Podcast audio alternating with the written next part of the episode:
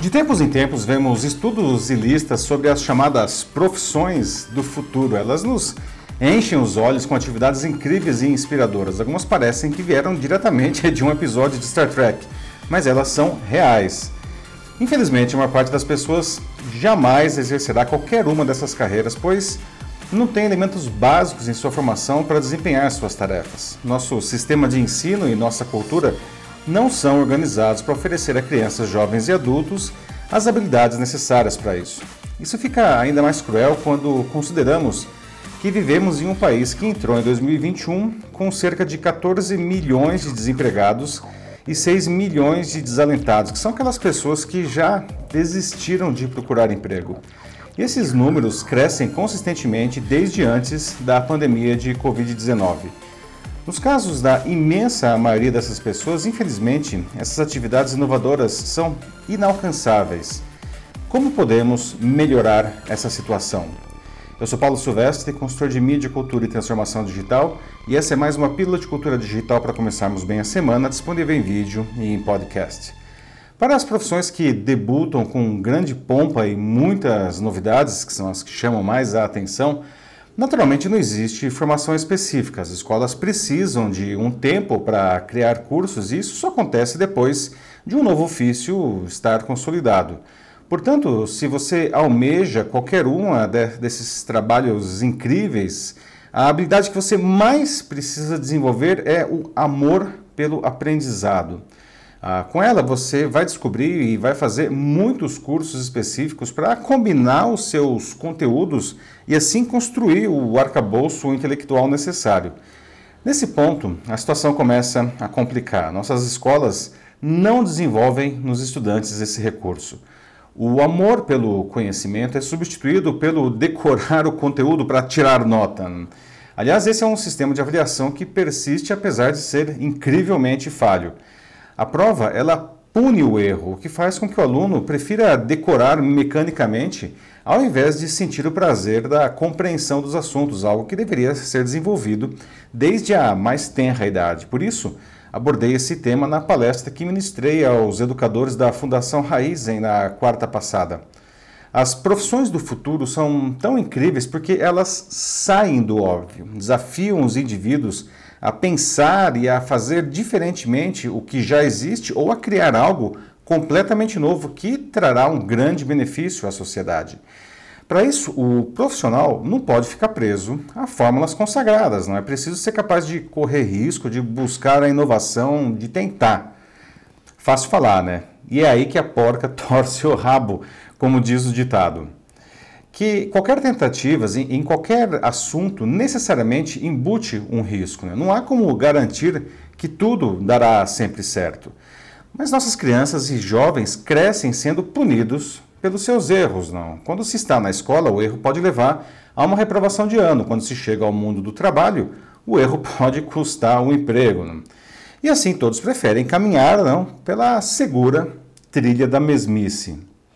Ao não tentar, não se erra, claro, né? Só que ao não, se, é, ao não errar, garante-se é, é, o que já se tem apenas.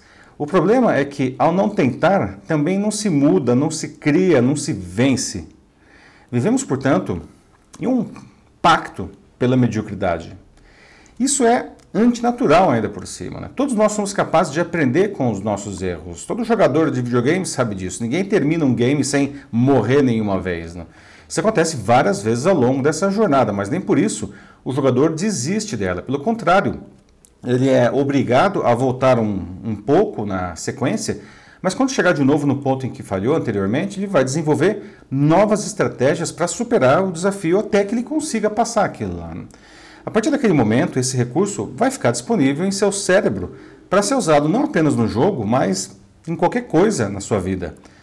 Toda criança nasce sabendo disso, mas a sociedade aos poucos a coíbe para que essa habilidade fique cada vez menos disponível.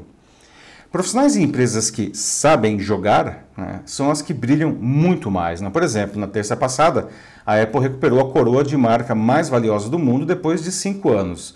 Segundo o relatório Brand Finance 2021, eh, Amazon, Google, Microsoft, Samsung, Walmart, Facebook, ICBC, Verizon e WeChat completam a lista das 10 mais valiosas.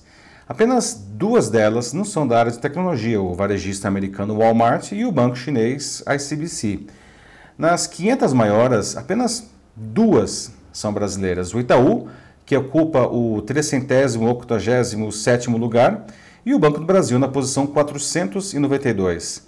Sem desmerecer de maneira nenhuma as operações dessas empresas, essa quase total ausência brasileira é emblemática nossas maiores empresas são de setores muito conservadores ou estão ligadas a commodities, enquanto as mais valiosas do mundo estão intimamente vinculadas à inovação, onde há um monte dos tais profissionais do futuro dispostos a correr riscos. Pode-se imaginar que esses ofícios são totalmente inéditos, mas isso não é o caso. Na verdade, muitas das profissões do futuro, paradoxalmente, existem desde a antiguidade, como professores e médicos. Elas são profissões do futuro, essas daí, não, porque não apenas continuarão existindo no futuro, como se tornarão ainda mais importantes para a sociedade, mas naturalmente elas já sofrem e continuarão sofrendo grandes mudanças, inclusive impactadas pelo meio digital. Querer continuar as exercendo como se fazia há alguns anos é um convite para ser colocado para fora do mercado. A digitalização já afetou todas as profissões. E esse é um movimento que cresce exponencialmente. Não há como resistir à mudança.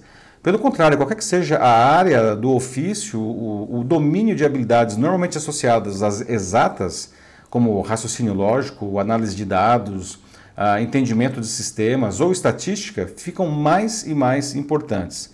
Da mesma forma, habilidades de humanas como comunicação, pensamento crítico, trabalho em equipe e até empatia também se tornam essenciais para trabalhadores de todas as áreas e não apenas de humanidades. E eu vejo isso com muito bons olhos. A ideia de ter, um, por exemplo, um engenheiro com uma incrível capacidade de comunicação ou um médico guiado pela empatia é incrível. Ao final, a gente vai ter não apenas melhores profissionais, mas também melhores pessoas mas não se engane, o que puder ser automatizado será. Né? Isso já está acontecendo em todas as áreas.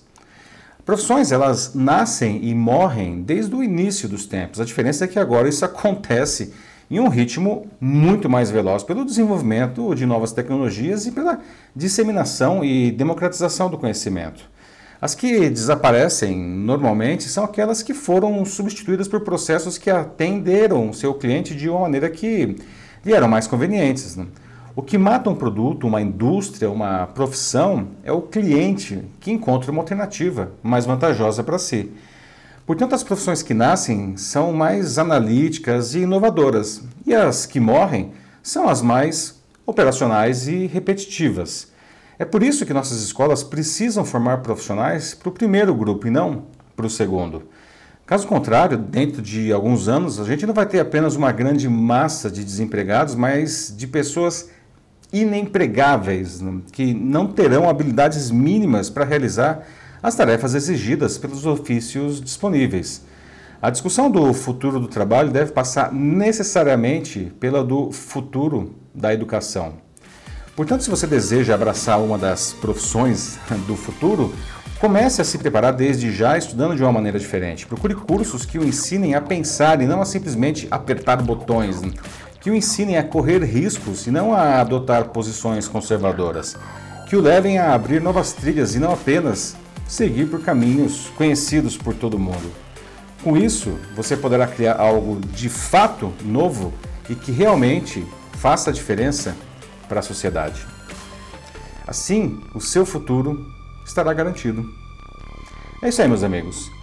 Me diga uma coisa, você se sente preparado para enfrentar as mudanças no mercado? Não? Está precisando de ajuda com uma transição de carreira? Se for seu caso, vamos conversar, porque eu posso, enfim, lhe ajudar nesse processo. É só mandar uma mensagem aqui para mim. Eu sou Paulo Silvestre, consultor de mídia, cultura e transformação digital. Um fraternal abraço. Tchau.